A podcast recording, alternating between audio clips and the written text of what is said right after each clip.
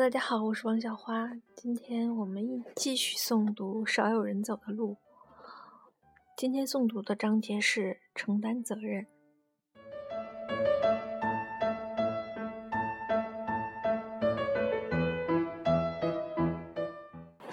人生的难题，若不及时解决，就会像大山一样挡住我们的去路。很多人显然忽略了这条道理。我们必须面对问题，这是解决问题的基本前提。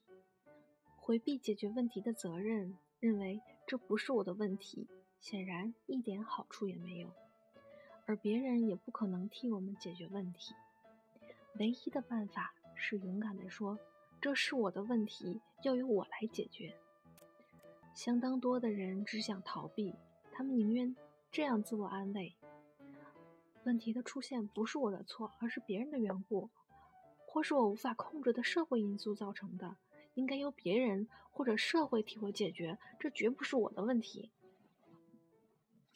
逃避责任的心理趋向有时会发展到可笑的程度。我曾随美国军队驻扎在冲绳岛，当时有个军官酗酒成瘾，问题严重，只好找我做心理咨询。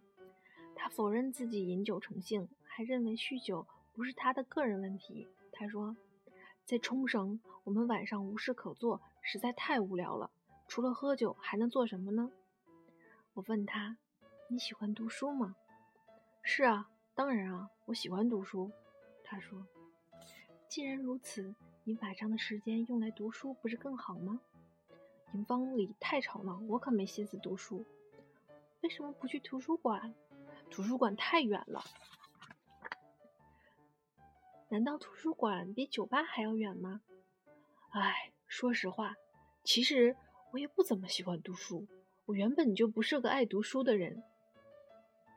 我换了话题，继续问道：“你喜欢钓鱼吗？”“当然呢，我太喜欢钓鱼了。”“那么，你为什么不用钓鱼来代替喝酒呢？”“我白天得工作啊。”“难道晚上就不能钓鱼了吗？”“当然不能啊。”冲绳晚上没人去钓鱼，好像不是吧？据我所知，这里有好几家夜钓俱乐部。我介绍你加入其中一家，你觉得怎么样呢？嗯，怎么说呢？其实我也不是那么喜欢钓鱼。我指出他的问题。这样说来，除了喝酒以外，你其实还是有其他事情可做的。但是喝酒才是你最喜欢的事。我想你可能说的没错。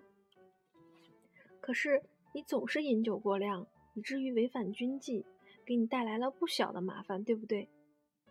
有什么办法呢？驻扎在这个该死的小岛，人人整天只有靠喝酒打发时间，这难道是我一个人的问题吗？我同他交谈了很久，但这位军官总是固执己见，不愿承认酗酒是他的个人问题。他也不肯接受我的建议，下决心彻底解决这个问题。我只好无奈地通知他的上司，他根本不肯接受帮助，他的固执让我无能为力。就这样，他继续酗酒，最终被开除军职。也是在冲绳，有一位年轻的军人妻子用剃须刀片割腕自杀，被送到急诊室抢救。后来我在病房里见到他，问他为什么要这么做。我当然是想自杀了。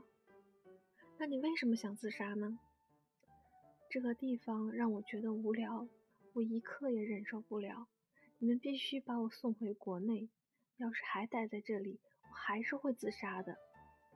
住在冲绳，为什么让你感觉那么痛苦呢？他抽泣着说：“我在这里什么朋友也没有，我一直都很孤独。”这的确很糟糕。可是你为什么不去交朋友呢？因为我住在该死的居民区，那里没人说英语。那你为何不驾车去美军家属区，或者去参加军人俱乐部，在那儿结交朋友呢？因为我丈夫白天得开车上班。既然你白天孤独和无聊，为什么不开车送你丈夫上班呢？我问道。因为我们的汽车是手动挡，不是自动挡，我不会开手动挡汽车。你为什么不学着开手动挡汽车呢？他瞪着我说：“就在这条糟糕的路上学习吗？你一定是疯了。